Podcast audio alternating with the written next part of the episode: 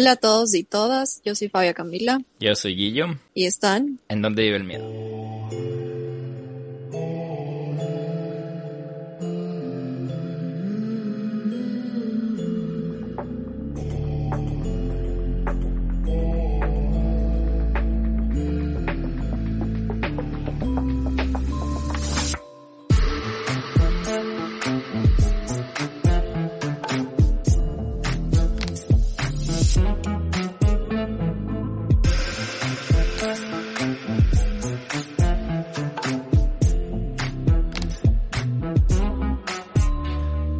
Buenas noches, buenas noches, buenas noches. Buenos días, buenas tardes, si es que es de día o de tarde, donde sea que nos escuchan, pero grabamos en la noche para, para ponerle más suspenso a donde vive el miedo. ¿Cómo estás? La verdad, mal. Estoy lejos, ya no estamos grabando juntos, entonces no es de mis mejores momentos ahorita, pero me quedaré con los buenos momentos de grabar face to face. Fabio Camila estuvo estuvo súper chévere poder poder no solo vernos por cámara, sino también conversar, ir a los lugares que ya vieron que fuimos, tomarnos una cerveza y de hecho, hablando de eso, el video se sigue procesando por producción, que somos nosotros. por producción. Y edición. exacto. Producción, edición, marketing. Eh, sí tenemos la producción más, más producida que, que a veces aparece cuando tienen tiempo, pero bueno, X. Em, ¿Para cuándo va a salir todavía? ¿Cuándo va, ¿Cuándo va a tener esto, este estreno? La verdad es que tenemos muchísimo material de esos recorridos que hicimos. Eh, la gente que nos acompañó en vivo, muchas gracias por estar pendientes, por, no sé, estar como conectados y preguntando y súper al tanto de dónde estábamos, qué era lo que estábamos haciendo. Y para la gente que no lo vio en vivo, pues lo va a tener que ver en Halloween. Va a ser el especial de Halloween, el material del recorrido al Hotel Cecil y al tenemos el bono, el bonus, ¿se dice? ¿Cómo se dice? la yapa, el extra. La, la yapa, eso. La yapa, el extra, que es del zoológico abandonado de Los Ángeles. Sí, y el barrio de Skid Row también. Skid Row. Sí, nos hicimos un recorrido ese día. Eso, eso les voy a contar que fue una trampa de la babia Camila. no quiero, no quiero spoilerles más, pero fue una, una señora trampa porque llegamos a salir de, de Skid Row, lo que yo pensé que era el barrio del Cecil, que en sí ya no es muy bonito, pero el área de Skid Row hay como que la como que el centro donde todo se, se centraliza, valga la redundancia, pero donde está todo la realidad de lo que es ese barrio. Y la señorita aquí presente, cuando regresamos al auto, solo me dijo, eh, puso las direcciones y me di cuenta en el teléfono. Me dijo, sí, solo sigue las direcciones. Pero la que salió más asustada creo que fuiste tú y eso van a ver en el video porque creo que quisiste sorprender a la sorpresa y, y otra quedó Me salió mal. pero bueno. espantado. Pero bueno, ya no, ya no les spoilemos porque si hablamos de eso nos da para un podcast de todas las, las experiencias y, y las, y las y los trucos y los engaños que me hiciste. sí, pero nos deben estar súper pendientes porque iba a salir en Halloween, entonces ya tienen ahí material para revisar el 31 de octubre.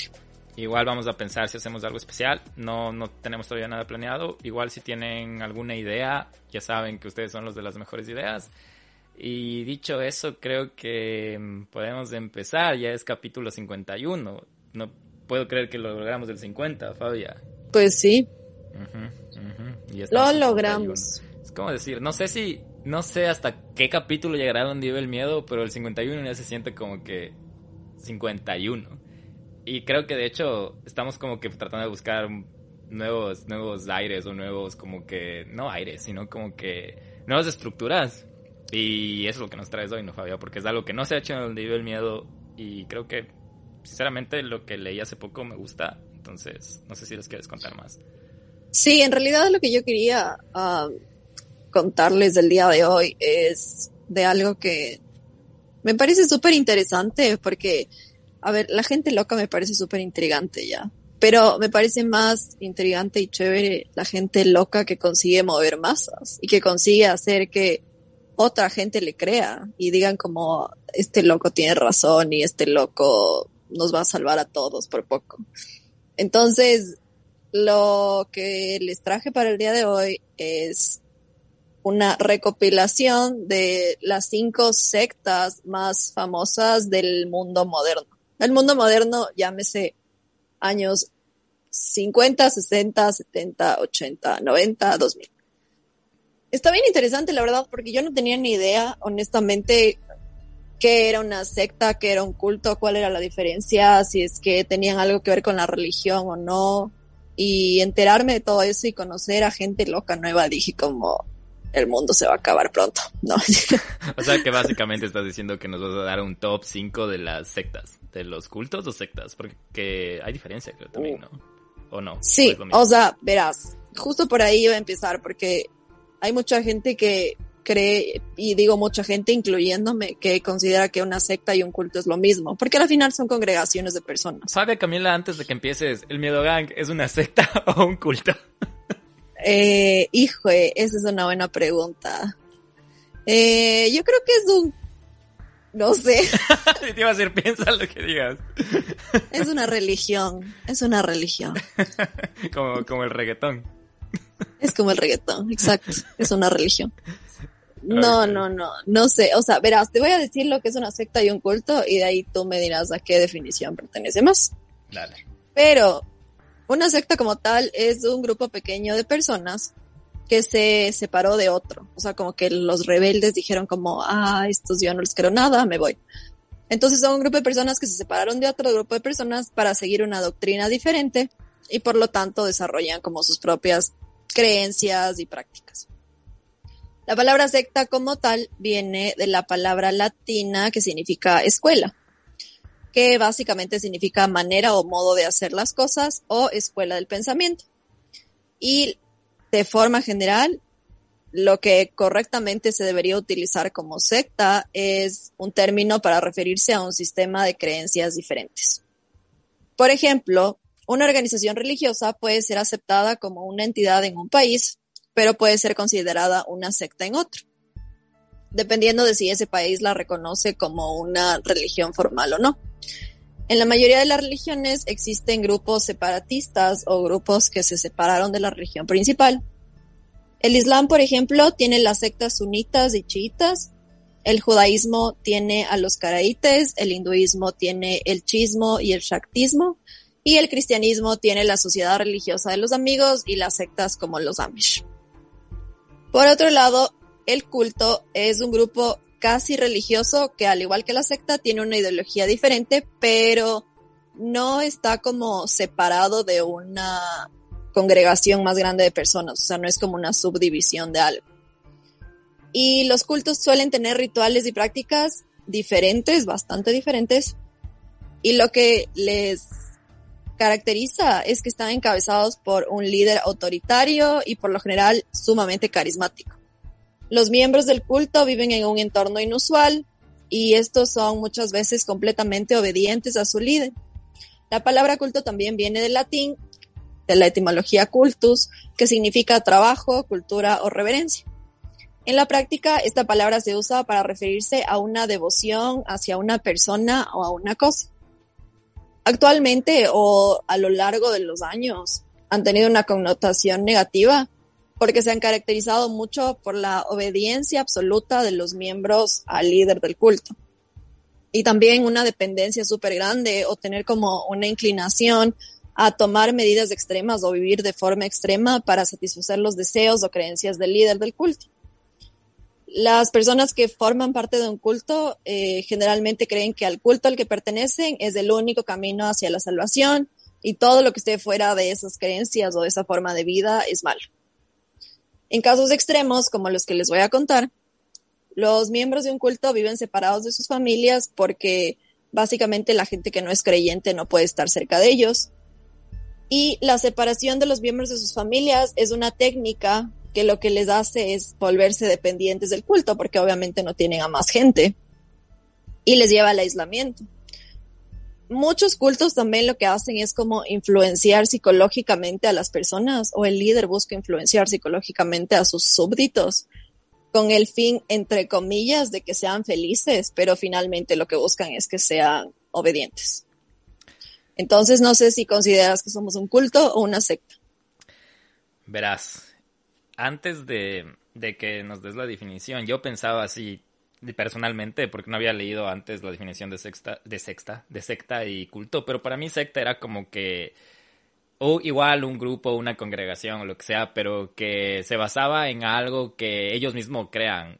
Te pongo un ejemplo, como que el agua está envenenada. Es una creencia, es un, es un como un, rumor, pero que lo, lo, manejan de tal manera que crean estos seguidores que, que luchan por hacerte creer que sí, el agua está envenenada pero no hay, no se basa en una parte como que necesariamente religiosa, científica. Eso para mí era una secta antes, como que mm, voy a decir que la cerveza está matando a gente y voy a hacer el culto de los anticerveza. Eh, la secta, perdón, de los anticerveza. Y la y los O sea, en realidad eso es un culto. Exacto, eso te iba a decir porque porque y para mí el culto era todo lo contrario, el culto era como que se basaba en religión, solo que medio medio le, le modificaba, hacía sus propios intereses, pero ahora lo que tú dices prácticamente, la secta es como una organización con un pensamiento en común, que todos viven en armonía. Dijiste que es una escuela, ¿no? Nombraste la iglesia. Eh, creo que la iglesia debe ser, debe ser un culto porque sí influencia psicológicamente. O sea, es que se supone que la iglesia católica es una religión. Y hay religiones que se subdividen de estos como los cristianos, los evangélicos, los testigos de Jehová y lo que sea pero antes de ser declarados religiones, porque tienen que aceptarlos y proclamarlos como religión, fueron sectas, porque eran una derivación de la religión católica, subordinados con su propio pensamiento y todo lo demás. Sí, sí, sí, estoy Entonces, de acuerdo, pero eso solo es como... te digo que antes yo pensaba todo lo contrario, pensaba más bien que el culto era, era la secta, o sea, no sé si me hago entender, pero bueno. sí, sin ánimo de ofender a si es que hay algún cristiano católico aquí, no, no es que estoy diciendo que son una secta, no, o sea, sí fueron, pero ahora son religión. No, no, y ya saben, o sea, lo que nosotros expresamos es independientemente de lo que nosotros pensamos. Creo que los que vienen escuchando donde vive el miedo saben un poco las posturas que tenemos. Entonces, respetamos un montón. Hay cosas que no compartimos, pero sí respetamos y, también sabemos que el miedo nos respeta de la misma manera y nos acepta. Respete para que lo respeten, dijo la doctora Paul. y nos aceptan con todas nuestras flaquezas y gordezas. Eh, bueno, eh, en fin, luego de tu definición tan definida, creo que el miedo GAN se podría considerar una secta. Por el mismo hecho de que no hay un miedo un miedo líder que les esté diciendo hagan esto, hagan aquello, sino que ustedes hacen lo que les da la gana Así que pueden escuchar o no escuchar al nivel miedo podcast y no tienen nadie que podría ser la Fabio yo que le digan deben escuchar o si no les van a jalar las patas, pero bueno, creo que son una secta. Creo que el Miedo Gang es una secta, pero ustedes pueden llamarla como quieran. Una secta que próximamente será religión. 2022, solo en cines. Muy bien. Pero en fin, la cosa es que vamos a ir directamente al top 5 de las sectas y cultos más terroríficos de la historia moderna. Algunas sectas modernas son tan conocidas que básicamente se pueden resumir con una sola palabra. Manson, Waco, Jeffs o Johnstone son súper nombres que me imagino que la gente que nos está escuchando y tú, Guillermo, también escuchaste en algún momento porque tienen documentales, tienen películas y todo lo demás. Y hay otras que, sin embargo, puede que no estén tan arraigadas en el imaginario colectivo, que no hayan sido tan conocidas por la gente, pero yo considero que son iguales o quizás peores a las anteriores. A continuación, el top 5.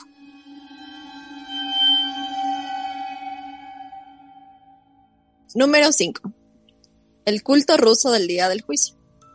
El culto ruso del día del juicio, que salió de una cueva, ilustró las andanzas de una bizarra secta en el país ruso. En noviembre del 2007, la policía rusa trataba desesperadamente de sacar a docenas de personas de una guarida subterránea cerca del río Volga en la que se habían metido para hacer frente al apocalipsis que según ellos llegaría en primavera de 2008. Los cultores tenían explosivos y estaban dispuestos a volarse si era necesario. Curiosamente, el líder del grupo no se había unido a sus seguidores. La mayoría eran mujeres con niños de hasta 18 meses y el líder del culto alegaba que no se había unido a la cueva porque aún tenía que guiar a otros seguidores que no habían llegado. El autoproclamado profeta Piotr Kuznetsov Fundó lo que él llamaba la auténtica Iglesia Ortodoxa y envió a sus seguidores a una cueva helada a la que él mismo no quiso entrar. Kuznetsov estaba pasando por un examen psiquiátrico cuando le acusaron de haber organizado una secta religiosa con ideas violentas. Según sus creencias, los seguidores de la secta serían los encargados de decidir quién va al cielo y quién va al infierno en la otra vida. Los seguidores tenían prohibido manejar dinero y ver la televisión o escuchar programas de radio. Cuando la policía encontró a toda esta gente encerrada en una cueva por aproximadamente seis meses, estos se resistieron a salir, a pesar de que la policía negociaba. Durante meses, pese al riesgo de que el techo colapsara, no quisieron salir. En marzo del 2008 las conversaciones se reanudaron y esta vez tuvieron mejor suerte. A finales de marzo y principios de abril del 2008, 24 sectarios, entre ellos cuatro niños, salieron a la superficie tras varios derrumbamientos de tierra. Los fanáticos de su mayoría, como ya les comenté, eran mujeres procedentes de Bielorrusia y Ucrania. Al final, fue otro tipo de apocalipsis el que obligó a los últimos cultores a evacuar la cueva. Dos de las seguidoras murieron en el refugio y el hedor de los cadáveres se hizo tan insoportable que los nueve miembros que quedaron decidieron que era mejor el fin del mundo que soportar la peste. El destino de Kuznetsov sigue siendo un misterio. Se dice que intentó suicidarse cuando su predicción del fin del mundo fracasó. También fue acusada de una larga lista de cargos y los rumores más firmes apuntan a que sigue recluido en una institución psiquiátrica a la espera de recuperar la cordura suficiente como para poder ser juzgado. O sea que no hay datos de, de dónde está él ahorita, o sea, no, no se sabe.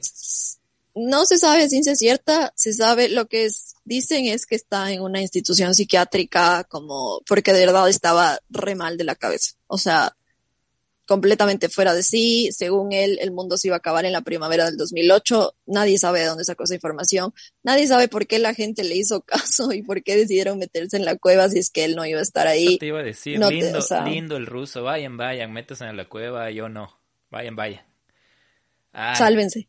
Eh, oye, ¿sabes qué esto de los, de los cultos y, bueno, ahorita estamos hablando de cultos, las personas que los lideran sea como sea, tienen un carisma, deben ser súper carismáticos. Para, para lograr eso, no sé si es también como que de ley es como dos factores, ¿no? De, de, la gente a la que se enfocan, pero también el carisma de convencer. Es que básicamente eso, las personas, yo creo que igual los líderes de estos cultos, sectas, lo que sea, eh, tienen una tendencia o una psicopatía. Y una persona que es psicópata no tiene empatía por la gente ni nada pero son súper encantadores. O sea, una característica súper fuerte y como común en la gente que es psicópata es que son encantadores y son carismáticos y son como envolventes y manipuladores. Entonces yo creo que para poder volverte una persona que dirige un culto o que mueve masas para que la gente te crea y siga tus creencias, debes tener algo de psicópata. Amigos, amigues, des en cuenta si tienen psicópatas a su lado, a su alrededor. Los presidentes de los... No, los que hacen podcast de terror.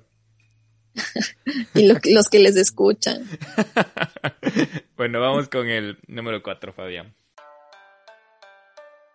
El número 4 es Aum Shinrikyo. Este culto apocalíptico japonés fue el responsable del espantoso ataque con gas en el metro de Tokio en 1995. 12 personas murieron, miles resultaron heridas y la mítica seguridad de Japón sufrió un duro golpe.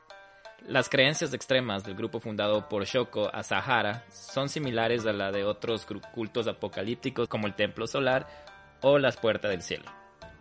Shoko Asahara, cuyo nombre real es Chisu Matsumoto, nació en 1955 en la isla suroccidental de Kyushu y cambió su identidad cuando comenzó a gestar su culto. Asahara trabajó como profesor de yoga y padecía una ceguera casi total desde pequeño. En los años 80 fundó Aum Shirikyo, o Verdad Suprema en español, como un grupo espiritual que combinaba creencias hindúes y budistas y que posteriormente acabó adaptando algunos elementos de las profecías apocalípticas del cristianismo. Su fundador se declaraba a sí mismo como cristiano y el primer iluminado desde Buda. La secta consiguió ser reconocida oficialmente como una organización religiosa en Japón en 1989 y sus seguidores aumentaron alrededor del mundo. En su momento más álgido, Azahara tuvo decenas de miles de apoyos en distintas partes del planeta. Emplearon todas las herramientas disponibles a su alcance para llegar a más gente. Dieron a la secta un componente de liberación sexual, crearon videojuegos que eran apología del terrorismo y también financiaron animes y mangas de reclutamiento llenos de ideas muy modernos para la época, como la telepatía, el cyberpunk o la ufología. También sus propias revistas. Tenían sus propios himnos pop y las chicas de culto salían por televisión bailando bizarras danzas de la muerte. El grupo se convirtió rápidamente en un culto paranoide catastrofista, sus miembros estaban convencidos de que el planeta iba a acabar con una guerra mundial y que los únicos que sobrevivirían serían ellos. El 20 de marzo de 1995, varios miembros de Aum Shinrikyo llevaron a cabo un ataque que sacudió al mundo. En plena hora pico dejaron varias bolsas y otros objetos perforados llenos de gasarín en estado líquido en distintos vagones de la red del metro de Tokio. Según relataron varios testigos, la primera señal de que algo andaba mal fue un olor similar al de un disolvente. Pronto, muchos ciudadanos que viajaban en el metro empezaron a toser de forma incontrolada, envueltos en un gas que les afectó seriamente a la vista. El pánico pronto se adueñó de los viajeros. En cuestión de segundos, el potente veneno provocó que los pasajeros comenzaran a vomitar, mostrar convulsiones o signos de asfixia. Algunos quedaron paralizados o ciegos. Trece personas murieron en el incidente y miles resultaron heridas. Pese a que ya se habían producido algunas alertas sobre verdad suprema, el ataque del metro de Tokio fue el incidente que llevó a las autoridades a llevar a cabo una redada en la sede del culto y a arrestar a Sahara y otros miembros del grupo. Tras el ataque en Tokio, el culto no desapareció, sino que pasó a la clandestinidad. Se acabó cambiando el nombre a Aleph, distanciándose del líder Ojikari Nowa. Shoko Asahara fue sentenciado a muerte en la horca el 27 de febrero del 2004 y finalmente fue ejecutado junto a otros seis miembros el 6 de julio del 2018. Actualmente, Verdad Suprema es considerada una organización terrorista en Estados Unidos y otros países, pero Aleph o Hikari no Wa son legales en Japón, pese a que son identificados como religiones peligrosas, entre comillas. El grupo está desde el año 2000 bajo vigilancia esto permite a las autoridades durante tres años prorrogables capturar sus comunicaciones y registrar sus instalaciones, entre otras cosas sin permiso judicial previo. Sigue siendo considerada una amenaza para la sociedad. Aún posee seguidores tanto en Japón como en otras partes del mundo, en concreto en algunos estados del antiguo bloque del este. Chan, chan, chan. Mira tú, yo no sabía de esta, o sea, sabía del, del ataque de, de los trenes de Tokio, y yo era muy chiquito, pero igual me, me, me suena un montón. Sabía que fue este ataque a los vagones y con, con gas, pero no tenía idea de cómo se llamaba la secta ni que todavía seguía vigente. Se supone que todavía existe y lo chistoso de todo esto es que en un inicio, si es que tú ves como la filo, porque yo estaba, en realidad esta fue la que más me llamó la atención porque a mí me llama mucho la atención las filosofías orientales y así tienen de verdad muchas creencias relacionadas al budismo y al hinduismo y consideran como algunos de los dioses del hinduismo como sus dioses y así. Entonces es como que, ay, qué interesante estos chicos, qué bellos seres. Pero yo creo que ya después de un tiempo al líder se le zafó la teja y solo empezó como a meter estas ideas terroristas y apocalípticas de que el mundo se iba a acabar. Y de hecho, entré a YouTube porque dije como, ¿será que todavía hay estos videos de las chicas del culto haciendo sus danzas de la muerte. eso también me llamó la atención un montón. Y sí hay. No. Sí hay, son como súper, obviamente no tengo ni idea de lo que dicen, ¿no? Porque están cantando alguna canción ahí en japonés, pero solo son como chicas así como bailando y obviamente como la cultura pop en, en Japón y eso estaba en los años 90, a principios de los, de los 90 como empezando su, boom y todo lo demás. Estaba recién instaurándose, pues. El man era un revolucionario, estaba, estaba loco, o sea, obviamente la gente estaba interesada por lo que él hacía y la mayoría de sus seguidores eran jóvenes universitarios o graduados de la universidad que tienen como, tienen, digo, que tenemos, me incluyo, esa típica como eh, disyuntiva de qué es lo que ahora que voy a hacer de mi vida, como que estás en esta búsqueda de sentido y así. Entonces, esos eran sus, ese era su target. Espero de todo corazón que los videos que acabas de ver en YouTube no te hayan convencido.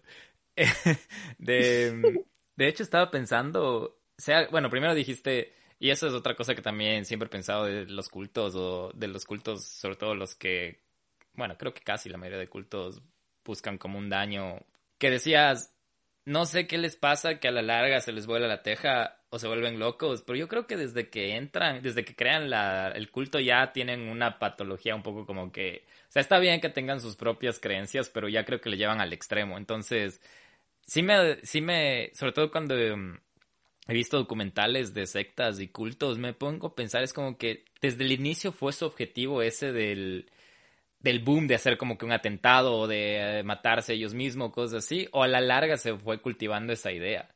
Y justo lo que dijiste me dejó pensando eso, como que ya no saben qué hacer, que solo dicen, saben que se acaba el mundo mañana y mañana tenemos que hacer esto porque si no lo hacemos, eh, nuestro Dios o lo que sea que creamos nos va a castigar o cosas así. No sé, o sea, la verdad no, no sé, porque igual es, es creerte una mentira. Si es que tú estás como diciendo yo soy, no sé, el iluminado, el enviado de boda de cualquier santo o lo que sea. Y haces a la gente que te crea, tú mismo tienes que creerte eso, porque no hay forma que alguien más te crea algo que tú no te crees. ¿Me explico? Entonces, de alguna manera ya entras en este juego psicológico en el que tú mismo te creas como esta realidad paralela a el mundo real.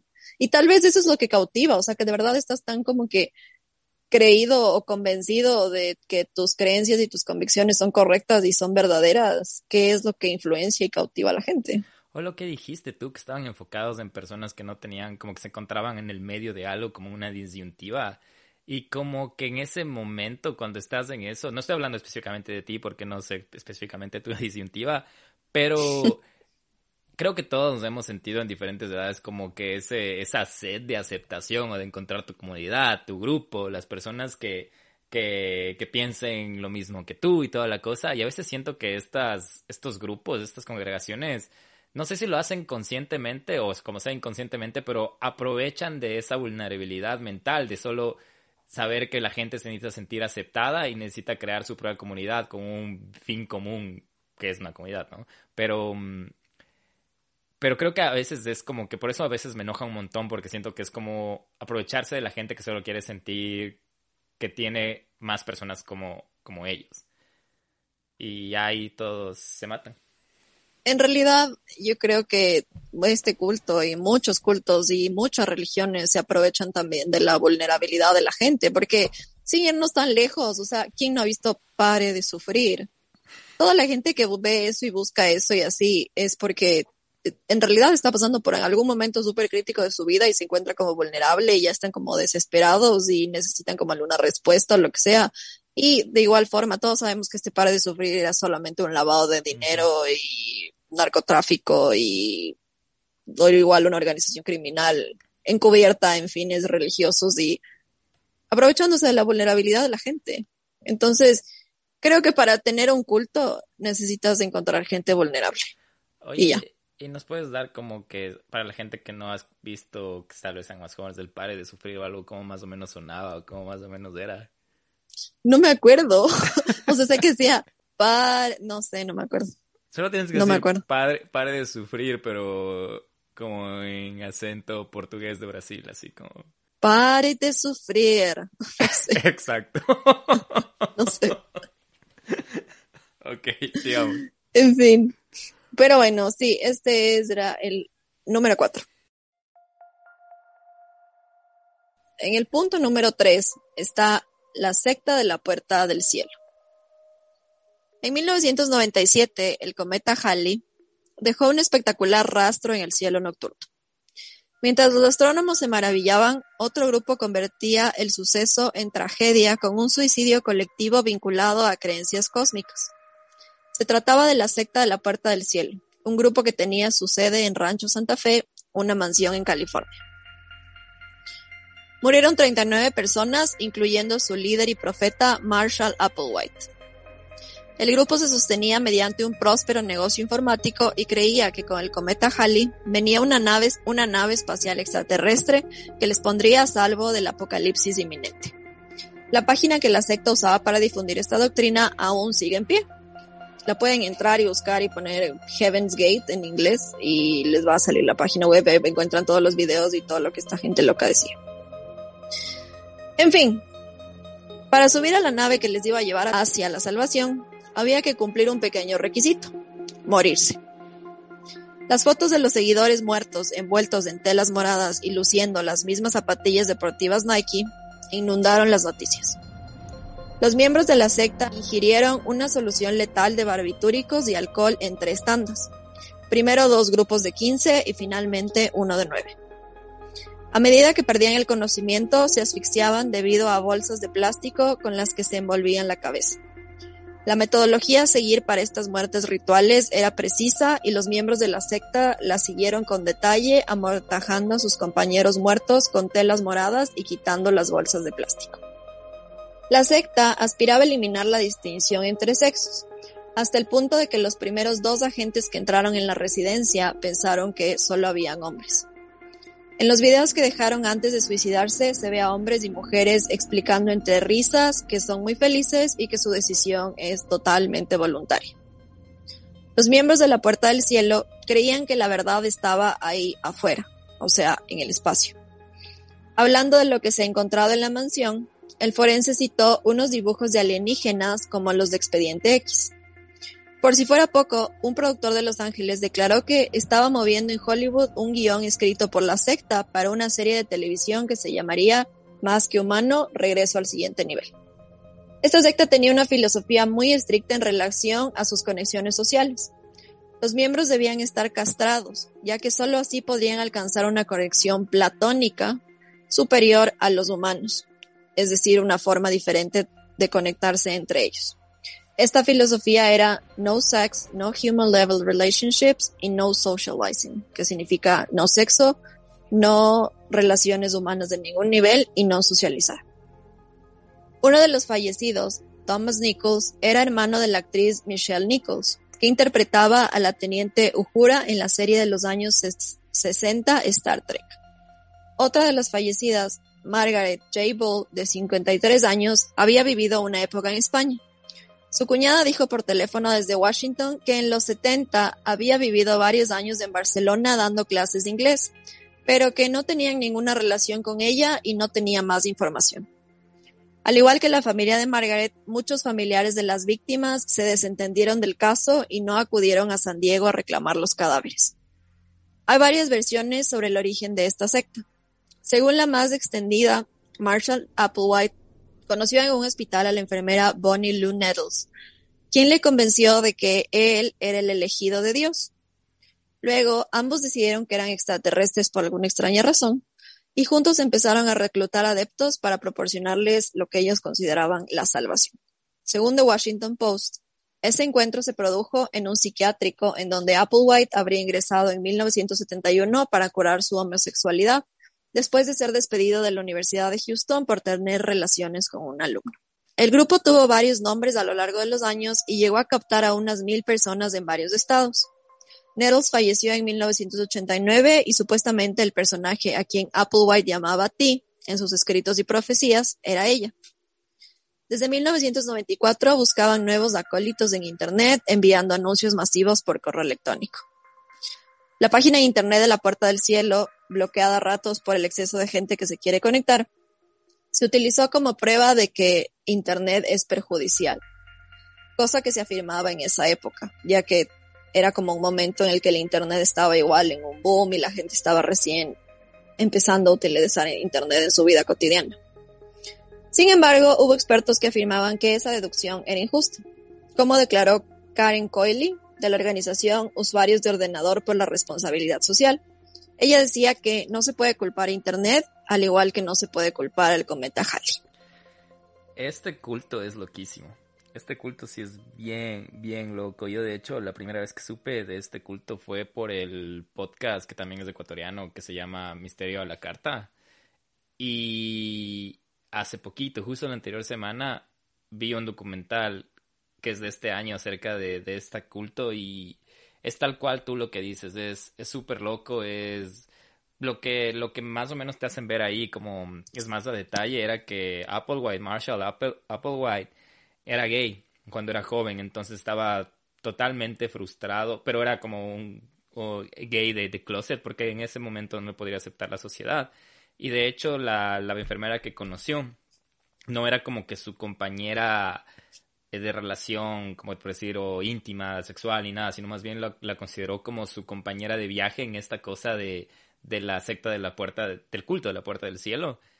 Y lo, lo súper interesante de esto es que ella era la cabeza de todo. Ella era la, la que, la que le, le implantó la idea de, de, de, las, de esta salvación a, a Marshall y después se cambiaron los nombres. Como tú dijiste, se le llamaba al uno Do, Do creo que era él y Ti era ella. Y después ella fallece con cáncer y él se, casi se destruye casi deja todo lo del, lo del, lo del culto y haz de cuenta que entra en un estado emocional tan malo que renuncia a todo lo que hablaste de que los, los de la los miembros del culto no podían tener relaciones sociales, nada de la cosa, nada de esas cosas. Y les dice a todos los miembros que, que vayan a ver a sus familias por una semana. Y cuando se van, creo que solo tres se quedan como que recapacitan y los otros regresan. Y es súper interesante porque en el documental hay ex miembros de, del, del, de las puertas del cielo, Heaven's Gate, como, como, también, como era más conocido. Y es loquísimo, es loquísimo cómo mm, él los convencía, cómo la manera era el boom de los 80 a los 90, sus anuncios eran por televisión, sus anuncios eran por radio, tenían después que en el boom del internet en su página web lo que tú dices, y la manera de reclutamiento era bastante como que eh, moderna para, para, para, para la época, ¿no? Justo lo que tú mencionas, que eh, ella era como la, la, la cabeza de todo esto. En realidad se presume que sus ideas apocalípticas empezaron cuando ella murió. O sea, y mm. obviamente la vida de él como que ya no tenía sentido. Y si es que ustedes entran a la página de Heaven's Gate, que pueden entrar y ver todos los links y videos y todo lo demás, ven que el, el statement inicial es como que quieren hacer este viaje para llegar o hacer el mismo viaje que hizo Ti. Sí, sí. Entonces, yo lo que dije es como, este man no se quería suicidar solo. Necesitaba como gente que se suicide con él para, no sé, o sea, me, parecía súper loco. Y, y, lo que tú dices igual como de toda la trama futurista y que supuestamente venía esta nave extraterrestre y así. Ellos eran súper fans de todos estos cosas de Star Wars y de Star Trek y todas estas cosas de los viajes a las estrellas. Y si es que tú ves el video del, del, del Final Exit, que es como su final statement antes de su supuesto viaje a, en el cometa Halley y todo lo demás, él les hace una acerca, un acercamiento a los, a los, a la, a la, gente que era parte del culto y les llama por su nombre. Y a mí lo que me pareció chistoso es que a cada uno al final de su nombre le pone como un Oli, o sea, como... Una terminación. Hi, Axoli, hi, no sé, sí. Marjolly, o sea, sí que suena medio extraterrestre. Sí. Pero dije como, o sea, qué loco señor, no sé. Sí, era como que les agregaba Oddly o Oddly, algo así, y, y, y, y, te mantenía parte de tu nombre. Por ejemplo, si tú fueras parte del culto, si vas como Camila, creo que serías como que Camodly o algo así. Ajá. Y, o Guillotly, cosas así, súper loco, súper loco. Y eso de que dices que veían que están obsesionados con cosas de viaje a las estrellas y todo, era que sí, estaban, entraban con esa pasión al espacio, pero también les lavaban el cerebro, ¿verdad? Les hacían ver como que todas estas series, como que les hacían creer todo era basado en Star Trek, en lo que dijiste. Y mm, tal cual como tú dices, su, su, su propósito era ir a the next level, el siguiente nivel, que era ir a esta nave espacial que iba a llevarles al, afuera del planeta porque el planeta se está yendo al carajo, pero para hacer esto tenían que pasar por un, por un proceso de cristal, cristaliz, bueno, no sé bien el, el crisálida es cuando se hace la mariposa, la oruga se con, se convierte en mariposa y era ese proceso. Cristalización, tal vez, perdón si me equivoco, pero era eso, porque prácticamente en palabras bonitas decía que tenían que suicidarse para que para liberar el alma porque la nave se lleva las almas y lo que y a los y tenían hasta un lenguaje totalmente distinto suponte el cuerpo lo decían vehículo O sea, decían mi vehículo, no, no porque decían que el cuerpo solo es como un transporte para llegar al siguiente nivel. Y cuando murió eh, ahí sí él como que dijo, ella se me adelantó y empezó como que a, adelantar también el tema de, del suicidio masivo. Y tomó tiempo esta secta, ¿verdad? Creo que oculto. Eh, tomó como unos 15 años, tanto que hasta gente que estaba esperando como la llegada del, de la nave ya se empezaba a salir o a perder credibilidad, pero duró bastante tiempo este culto. Sí, y de hecho, de toda la gente que se suicidó, hubieron dos sobrevivientes, que hay esta teoría que supuestamente estos dos sobrevivientes son los que mantienen la página web viva, porque obviamente una página web con el tiempo, si es que no pagas un dominio, si es que no pagas un web hosting, si es que no pagas nada, solamente desaparece y ya está. Pero hasta el día de hoy la página sigue viva y sigue activa y todo el contenido sigue vivo y activo y al final de la página web hay un Gmail donde te puedes contactar y todo lo demás. Entonces, mi curiosidad me dijo como, ¿será que les escribo a ver si es que me contestan? Pero luego dije como, nah, capaz si no me contestan. O no sé, o, simplemente es alguien, o simplemente sí son estos sobrevivientes de, de, del culto, manteniéndolo como algo, como un hecho histórico, no sé, como un trofeo de algo que pasó, no sé. De hecho, de los sobrevivientes que hablas, hay uno, hay algunos que, se, que sobrevivieron por lo que se salieron a última, a última instancia del tema y uno de ellos fue, y hay la entrevista, no recuerdo el nombre, pero en este documental, él todavía sigue creyendo en lo de, en la teoría de, de las puertas del cielo. Pero él solo se salió porque está decepcionado del mismo porque empezó a tener pensamientos libidinosos y se empezó a masturbar y todas las cosas y él sintió que no era lo suficientemente apto para el culto. Exacto. Entonces, él hasta ahora en la entrevista dice como que él sigue creyendo en eso y que lamenta que él no fue lo suficientemente fuerte para ser parte de. Súper loco. Y el otro que, creo que tal vez la teoría que tú mencionas, él se sale del culto como unos 3, 4 días antes del, de, exit, de la salida, que era el suicidio masivo, y le dice, y era uno de los miembros más antiguos. Pero mm, de ahí, de ahí coge y le dice al Marshall Applewhite, le dice que se tiene que salir y él le dice que él respeta su decisión, porque aparte era como que súper pacífico y todo el tema y le dice que respeta su decisión, pero que le tiene una tarea para él y le da como una carta y le dice la fecha, el lugar y la hora donde él tiene que ir con una cámara y documentar todo lo que pasó. Y él es el que reporta a la policía del suicidio masivo, pero ya abre la carta cuando ya se habían muerto y dice quiero reportar un suicidio porque él ya sabía qué pasó y de hecho es el primero que llega y es el que tiene las primeras tomas de de lo que tú mencionas de las túnicas moradas, todos uniformados, las zapatillas Nike, y se puede ver, me supongo que debe estar en internet, yo acabo de ver en el documental, pero es es súper loco este documental y sobre todo la idea media trillada de que de que si yo te pregunto, Fabia, o si me preguntas, ¿crees en la vida extraterrestre? Si me preguntas a mí, yo te digo que sí. Y eso no está muy lejos. Pero no les voy a buscar. Exacto, pero no estoy muy lejos. Estoy solo a un paso de de decir, depende también de mi estado mental y de mi, de lo que estoy buscando, ¿no? De que me digas, es que existen y yo tengo confirmación de que van a venir mañana y hay que verles. Yo te digo ya de una. Entonces, como que lo que te digo es como que es un montón de factores y a veces aprovechan de este fanatismo, de estas cosas. No sé. A ver, pero si yo te digo hay que verles ya de una, pero si te digo tienes que matarte para verles, o sea. Sí, pero también. A ver. Si fuera. No lo sé, no lo sé. Pero es que no me dices a la primera, ¿no? Me vas, me vas también como que preparando mentalmente. Te voy, trabajando. Ya depende de tu poder de persuasión, del cual dudo mucho, déjame decirte. Te voy trabajando para llevarte al objetivo. Pero en fin, si es que alguno se atreve a escribirles, eh, ¿cómo se llama el documental?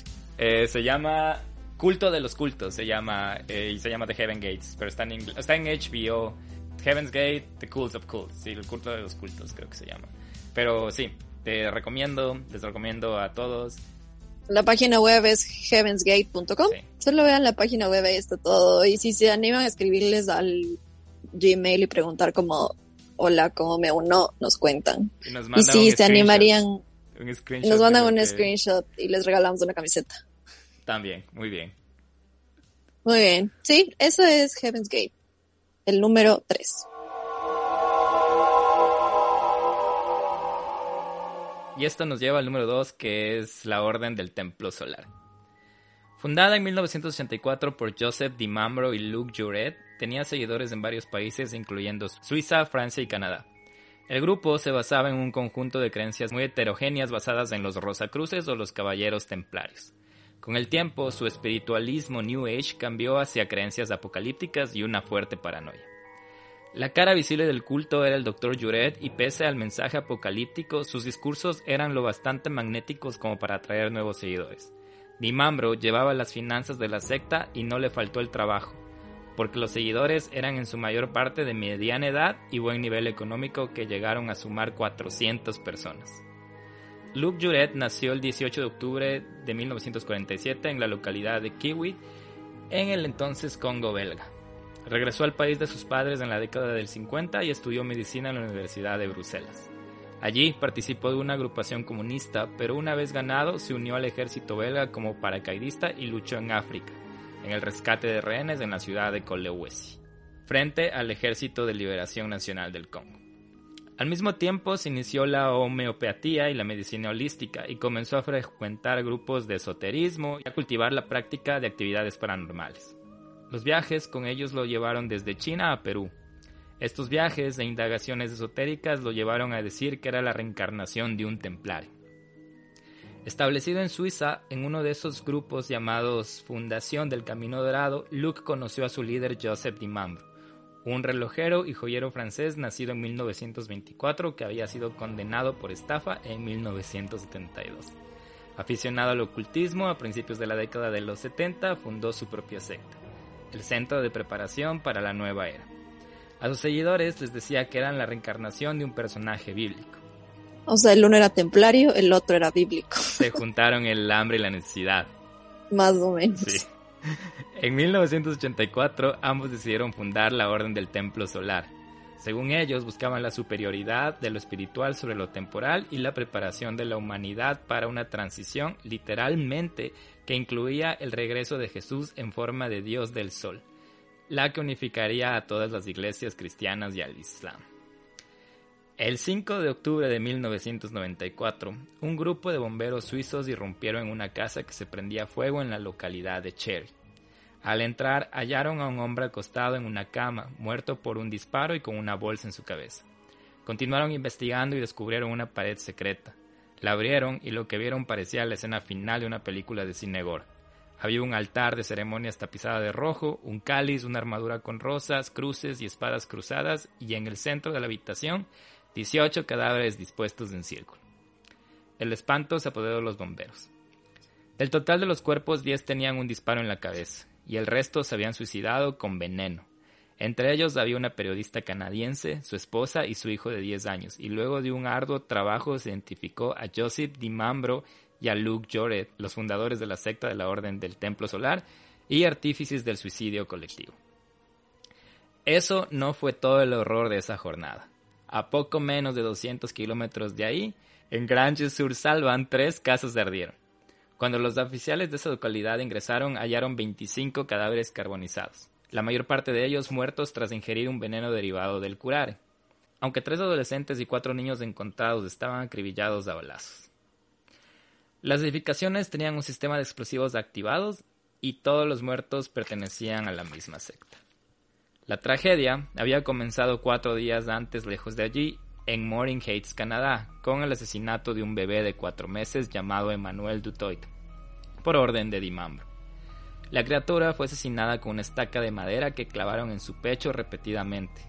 Era hijo de Antoine Dutoit, un ex miembro de la orden que se ocupaba de ambientar con luces y efectos especiales los rituales y había decidido abandonarlos. Y Nikki, ex niñera de Manuel, la hija del creador de la Orden del Templo Solar.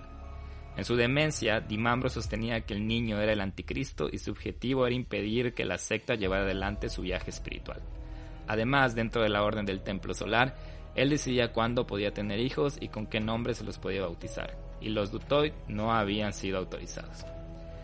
La policía estableció que Dimambro ordenó a dos de sus seguidores, Joel Egger y Dominique Belatom, que mataran al niño, el 30 de septiembre, Jerry y Colette Ganaud, otros dos miembros de la orden, invitaron a los Dutoit a cenar a su casa de Morris Hayes. Allí ya estaban Joel y Dominique. En un momento, Egger y Antoine bajaron al sótano de la casa. El primero tomó un bate de béisbol y le destrozó el cráneo. Luego le abrió el cuello con un cuchillo y le asestó 50 puñaladas. Una vez arriba, él y Janot mataron a cuchillazos a Nicky y a su hijo. Luego, Eger y Belatón volaron a Suiza. Tres días después, luego de intentar borrar la escena del crimen incendiando la vivienda, los Genoud se suicidaron. En apenas cuatro días, este culto cobró la vida de 48 personas. Esto me pareció tan loco, porque fue toda una planificación. O sea, esto sí ya suena a ritual satánico mal plan. O sea, primero empiezan con el asesinato al bebé, porque supuestamente el bebé era el anticristo y no les iba a dejar llevar a cabo su misión de, no sé, llegar al cielo. A mí me preocupa cómo es el primero, si este era el segundo. Te juro, es sangre por todo lado. Creo que uno de los queríamos, bueno, si queremos estamos tratando de como nosotros también como que aligerarnos un poco de los últimos capítulos que han sido bien pesados y creo que este fue un mini capítulo de la misma del mismo calibre de los anteriores. ¿Dónde está dónde está lo más ligero, Fabia Camila? Ay, no sé, no se puede, nunca se puede. No se puede evitar la sangre. No, qué, qué fuerte, qué fuerte, es como... ¿Te imaginas? Qué loca gente, cuatro días para matar. Es que si eran 400 personas no lo iban a hacer en un solo día. Y lo del bebé me parece de película, que le mandaron a asesinar porque era el anticristo y no querían que por medio del culto llegue al camino del, del, del, del más allá o de lo que sea. Dios. Dios. Y ya le matan. Y como ya, y como ya lo matan, ya pueden como proseguir con su plan y matarse. Y imagínate, o sea, si es que tú fueras investigador criminal, no sé, policía, lo que sea, y llegas a una escena en donde encuentras un altar, cruces, espadas colgadas y 18 personas muertas en círculo, o sea, yo me voy. O sea, más que eso, o sea, ves eso, a mí me intrigaría un montón. Pero después de escuchar la explicación, te juro que no sabría si reír, asustarme o llorar. O las tres al mismo tiempo. Te juro, es como que... podría ser una de las... Después de, escuchar la explicación, podría ser como que ya, ya, con esto me puedo retirar de, de, de la carrera. Sí, o sea, y si te fijas hasta ahora, un patrón que han tenido todos los cultos y sectas es que todos están basados en creencias apocalípticas. O sea, todos están como buscando la salvación y queriendo como de alguna forma salvar tu espíritu, tu alma, o eso es lo que les hacen creer. Y y lo que no sabemos, amigas, es que ya vivimos en el... Amigues, amigos, amigos, ya vivimos en el apocalipsis. Están en donde vive el miedo. o sea, ajá, ese es como el fundamento principal, ideas apocalípticas, ideas de nos vamos a morir y nos vamos a ir al infierno y si no te quieres ir al infierno, muérete conmigo. ¿Te imaginas la fragilidad de la mente del ser humano? ¿Cómo le tenemos miedo al fin de las cosas o al fin del mundo o del universo que simplemente nos dejamos llevar por alguien con una convicción súper grande de que te va a salvar? Es que lo romantizan. Romantiz ¿Romantizan es la palabra? ¿Romanticizan? Romantizan. Lo, lo, lo hacen, romántico. Exacto, gracias. Lo hacen romántico esto y es la, la habilidad para hacer de la muerte el romance. O sea, de, del, del de la muerte. De la salvación. Exacto, de la muerte como la salvación y... Y de hecho la religión católica de hace millón, hace 2020 años, eh, te dice eso prácticamente, que todos estamos en busca de la salvación y que llega el día del juicio final y todo, y el apocalipsis, las siete trompetas, los vaginetes, bla, bla, bla, yara, yara. Y que después, al final llegas al ascenso y que solo los perdonados o los justos y caran justos y pecadores y bla bla. Y es la misma, es la misma idea, solo que maquillada de, de otro género. Así si fuera música es como decir la misma letra, pero hacerle versión remix de reggaetón. Es que yo creo que finalmente igual estos cultos o sectas lo que buscan es como, en este caso, evitar ese día el juicio final, o sea, decir como, ok, se va a acabar el mundo o, el apocalipsis llega, exacto nos vamos a adelantar a eso, por lo tanto, para salvarnos tenemos que salir corriendo. Y para salir corriendo yo conozco la salida. Hmm. Y la gente se cree y simplemente hasta ahí llegan. Qué loco que la, gente que estaba en este culto tenía bastante poder económico. Sí, era gente que tenía poder económico y, y que tenía, no sé, algún tipo de...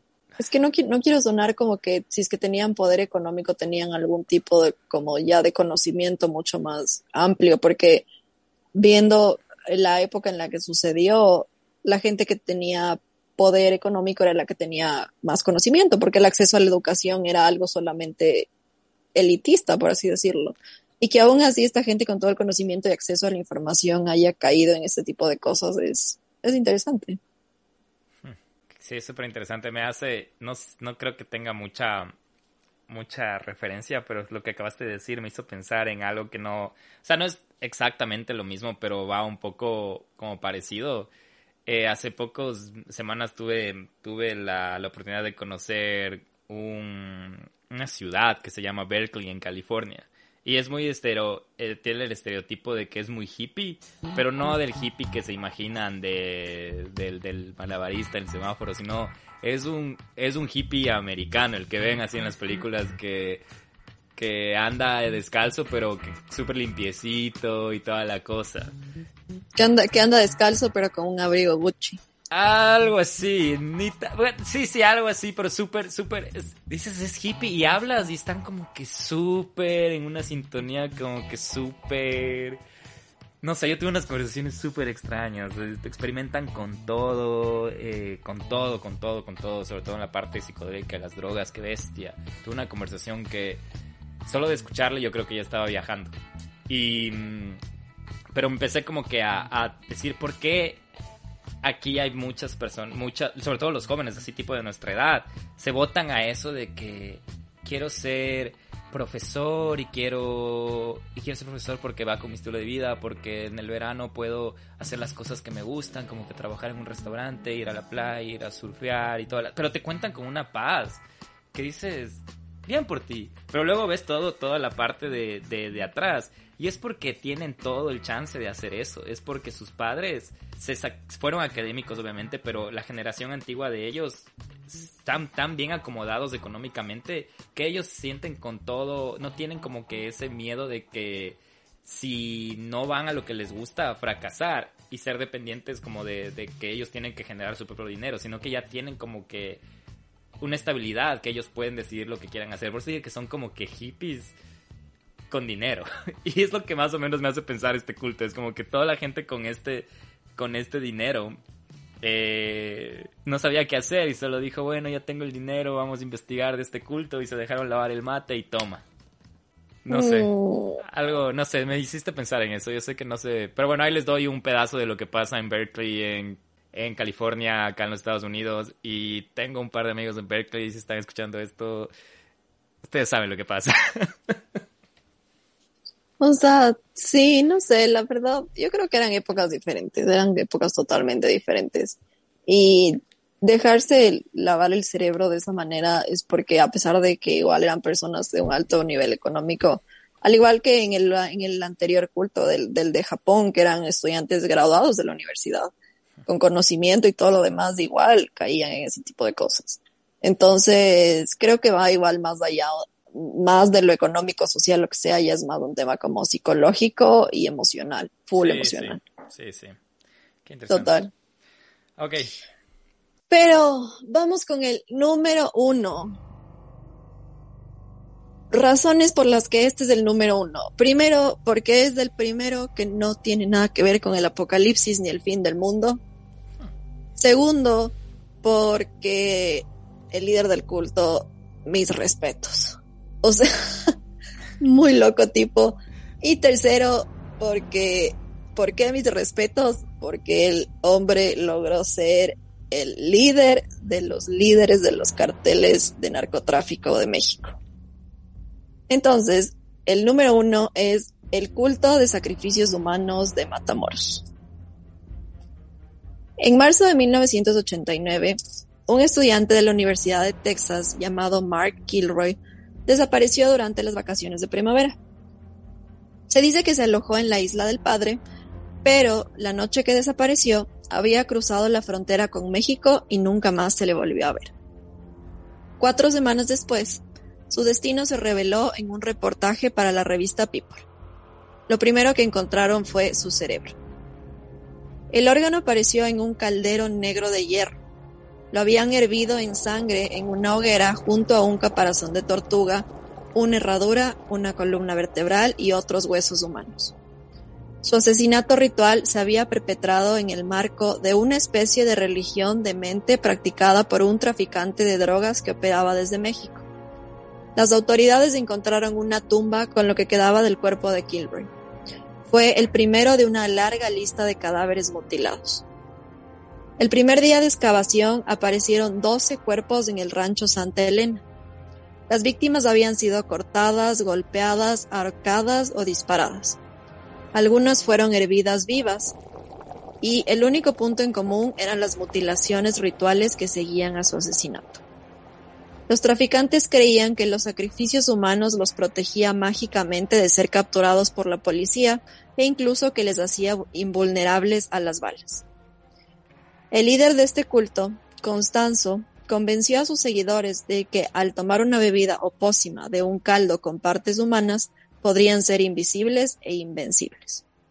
El hombre que convenció a sus adeptos para seguirles en esta locura se hacía llamar el padrino, y era un joven de solo 26 años llamado Adolfo de Jesús Constanzo, que perpetraba sus crímenes con ayuda de Sara Aldrete, su novia de 24 a la que conocían como la bruja. Como explican en un reportaje en profundidad sobre el caso publicado en la revista Rolling Stone, si quieren irlo a leer, Constanzo había sido educado en la santería, pero sus creencias se transformaron en algo mucho más siniestro y oscuro a medida que obtuvo poder. Constanzo fue bautizado por la religión católica y laboró como monaguillo, pero también acompañó a su madre a viajes a Haití para aprender sobre el vudú haitiano. Su madre era una sacerdotisa de la religión conocida como Palo Mayompe, desarrollada por esclavos de África Central que fueron llevados a Cuba. Conocida también como Palo o simplemente Congo, la religión involucra ritos con sacrificios de animales, se cree que todos los objetos naturales, específicamente palos, tienen poderes conectados con espíritus. El futuro asesino creció involucrándose en esa dogma y comenzó a cometer delitos como vandalismo, robo y la venta de drogas. Alrededor de 1983 a 1984, Adolfo Constanzo arribó a México. Algunos reportes indican que para trabajar como modelo, ya que era de ascendencia cubana y era bastante guapo. No obstante, el haber crecido envuelto en una doctrina que involucraba el sacrificio de seres vivos y el tráfico de narcóticos le ayudó a construir una reputación en Matamoros de mago y santero. En la Ciudad de México también conoció a tres de los hombres que serían sus fieles seguidores, Omar Orea, Jorge Montes y Martín Quintana. Poco a poco fueron ganando notoriedad por su labor como sanador y medium o clarividente. Constanzo se convirtió en un éxito rotundo. Personas de la clase alta de la Ciudad de México y la élite poderosa y los altos mandos de Tamaulipas, entre ellos narcotraficantes, lo comenzaron a valorar como un tipo de gurú y líder espiritual. Era un negocio rentable, donde lo que él hacía era cobrar por realizar hechizos para la buena suerte y otros más caros que requerían el sacrificio de animales que iban desde cabras y pollos hasta serpientes, cebras y cachorros leones. Comenzó a asaltar cementerios buscando huesos humanos para su caldero. El culto respaldaba la idea de que los espíritus de los muertos serían más poderosos si se utilizaban sacrificios humanos y no cadáveres ya viejos. Así iniciaron los asesinatos. Más de 20 víctimas cuyos cuerpos mutilados fueron hallados en la Ciudad de México y sus alrededores. El arresto de un miembro del culto, que se saltó un control de carretera en posición de marihuana, precipitó la caída de la banda cuando la policía se desplazó al rancho de la familia del arrestado. En ese rancho encontraron muchas más drogas, pero también los cuerpos desfigurados de las víctimas del culto, incluyendo al desafortunado joven estadounidense que se cruzó con el grupo cuando estos buscaban su próximo sacrificio. El caso extendió un rumor que desató una ola de pánico satanista en los años 80. Se decía que había cultos que secuestraban niños para sus rituales. Constanzo logró eludir a las autoridades hasta el año de 1989, año en el que le ordenó a uno de sus súbditos que le disparara antes de verse capturado por la policía.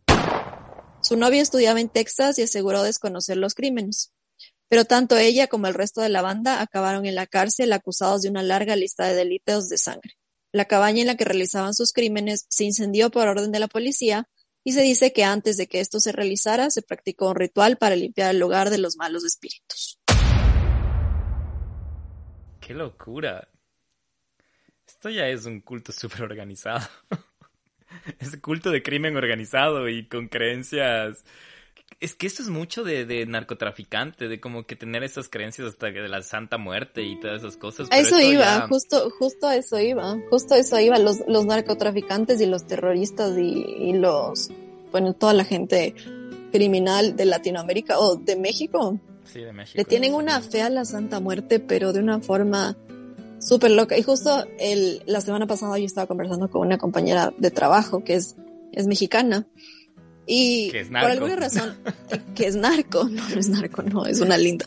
Le pregunté, porque la verdad yo no tenía ni idea, y ella es como súper católica, religiosa, o sea, así de, la, de las que va a, a, adorar a la Virgen de Guadalupe y todo lo demás. Y estábamos conversando de algo así, ah, por el Día de los Muertos, por lo que viene Halloween y todo lo demás. Y yo le pregunté como, eh, Ana, ¿qué onda con la Santa Muerte? O sea, ¿qué, qué, qué se trata? Y ella me explicaba y me decía, el Santa Muerte es un santo como cualquier otro santo, o sea, así como Santo Tomás, como todos los santos que existen, pero no es un santo reconocido por la Iglesia Católica. Y básicamente es un santo que al que acuden, que tiene mucha fuerza y al que acuden generalmente narcotraficantes y sicarios y este tipo de gente. Porque la Santa Muerte, ella me decía, la Santa Muerte no hace nada de gratis. Es decir, tú no le puedes ir a pedir un favor a la Santa Muerte sin ofrecerle algo a cambio y por lo general lo que tienes que ofrecer a cambio es la, el alma de alguien más. Pero ella me contaba así como, como, como algo del pan de cada día. Y yo así de, ah. Me pasó exactamente lo mismo, porque yo también la primera vez que escuché Santa Muerte pensaba como que, que denso, es como que suena hasta medio satánico, ¿cierto?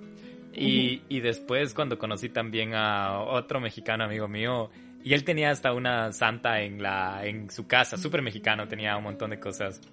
Y, y él, ya le pregunté lo mismo, la misma más o menos historia. Y me contó la tuya, la, la misma cosa que tú dijiste. Pero la manera en que cuenta te hacen ver como que no es un ente malo, sino es más bien... Ajá, como no es, como no es algo grave. Ajá, o sea, es como... y es como que lo...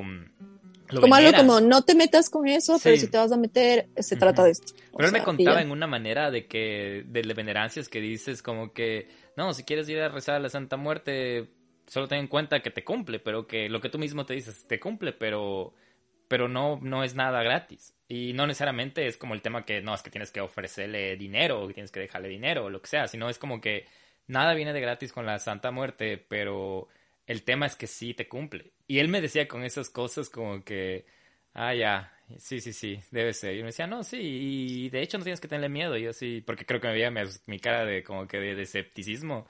Y me contaba así como tú dices, con una manera como que súper, súper...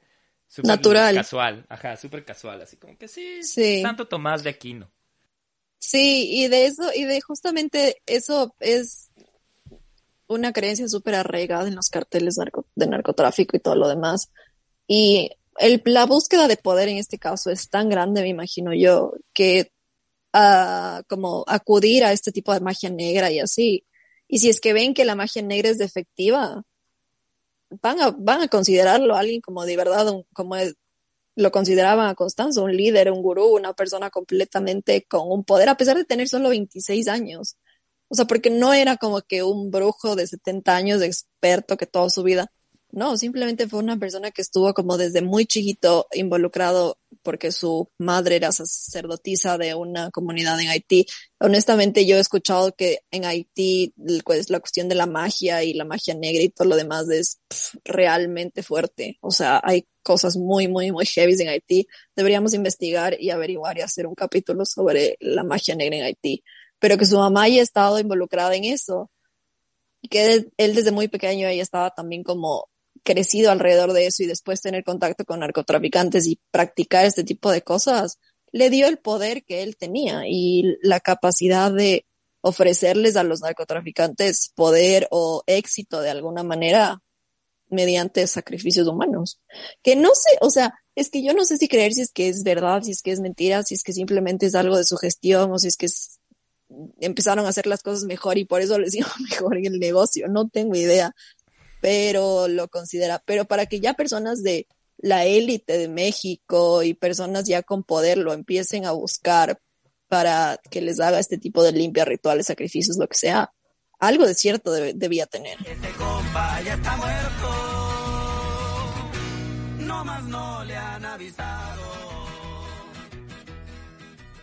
Yo creo que la conclusión de todo esto, de, de, de saber si es que en efecto es verídico todo lo que hemos visto, y hablando de todos los cultos, yo creo que lo que creo que nos queda medio claro es que creo que nosotros, todos, toda la humanidad, creo que tiene esa constante búsqueda de fe, de creer en algo. Y creo que por eso cae en ese, en este hueco a veces de los cultos. Y hasta en el que acabaste de hablar, es como que todo el mundo busca la fe por una razón. Y la mayoría, cuando ya mucho, sobre todo si eres malo, me, me, refiero a los narcos o a las cárceles. Por eso es que muchas, gente, muchas personas en la cárcel en temas de prisión. Se refugian en la religión porque sienten que ahí va a ser el perdón. Se buscan de esa manera la, la fortalecen la fe en medio del perdón. Y en este caso, fortalecían su fe en el hecho de que tú me haces coronar, tú me haces eh, dar riquezas. Entonces, esa búsqueda de, esa fe que, que al final debes tener en vos mismo, ¿no? Pero bueno, a veces necesitamos eso como, como hasta para tener a quien culpar, ¿no? no sé, no sé, la humanidad es bien interesante. Yo creo que allá va la parte más cómo se desarrolla psicológicamente esas ganas de lo que quieres y cómo lo quieres lograr y qué podrías hacer para lograrlo y eso. Sí, yo creo que igual el mensaje final de todo esto es que algo que a mí me pareció también interesante ponerme a pensar y por más que nada por el rumor que se desató en el último culto que menciona que eh, se empezó este chisme supuestamente de que hubo una ola de pánico porque los satánicos estaban haciendo rituales con niños y todo lo demás. A ver, todos los muertes y asesinatos, ninguno ha sido satánico. Todos los del top 5 que les dimos, ninguno adoraba al diablo ni para nada. O sea, por el contrario, estaban en nombre de la religión, de Dios, de lo que sea.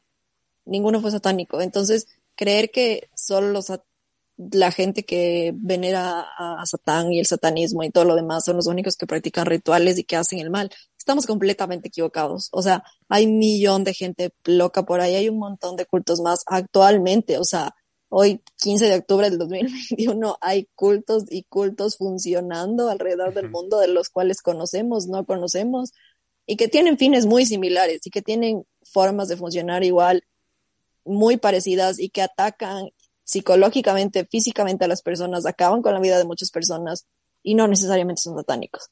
Entonces, el hecho como que de desatanizar a los satánicos, no es como que estoy haciendo campaña a los satánicos, ¿no? Pero, pero abrir un poquito, abrir un poquito más la mente y saber que la fuente de la maldad no solo viene de ahí, sino que viene como del ser humano y su mente torcida y totalmente paniqueada y fuera de contexto, así. Yo no me había percatado de eso, de, de, que ninguno fue satánico, pero sí, gracias por, por mencionar, Fabia, yo sé que no estás haciendo campaña, pero yo creo que también, en pocas palabras, dijiste no le tengan miedo al señor oscuro o el cebú. Venga a nosotros. No. Es que hay más, hay más, hay muchas más cosas a las que les tenemos que tener miedo de verdad, o sea. Uf, no la han visto la Fabia Camila enojada. Eso es peor que, que, que el satanismo. Yo, yo con hambre no me han visto. Sí, de hecho, les presento. Lucifera. No sé, pero en fin, el punto es que desatanicemos las cosas que creemos que solo eso es malo y lo demás es correcto. Siempre necesitamos tener como un poco de discernimiento y de entender que de, de un poco de, de, como no creer todo lo que nos dicen. Siempre hay que ser escéptico frente a todo lo que cualquier persona, incluso uno mismo, se dice, hay que ser escéptico. Y, curioso. Nada de, y curioso y dejarse guiar por lo que uno considera que está bien para ti y que no te causa daño de ninguna forma y que no causa daño a terceros en el proceso. Eso. Miedo esperamos que les haya gustado este primer capítulo de Top. Si les gustó, ya saben, nos dicen por Instagram y si tienen algunas otras ideas de otros tops eh, relacionados al miedo, eh, nos escriben y ya saben que nos pueden seguir en Instagram, arroba donde vive el miedo y nos pueden escribir a nuestro correo también, doy el miedo podcast gmail.com. Esto bueno, no sé a qué culto me quiero unir. O sea, Yo tampoco no. Me uniría si es que fuera gente de culto, no sé. El de, el de las puertas del cielo me hubiera encantado entrar, solo como para, como que de encubierto, así como para ver esos loquitos. no sé. Como que hablando idiomas alienígenas. Solo matarme de la risa.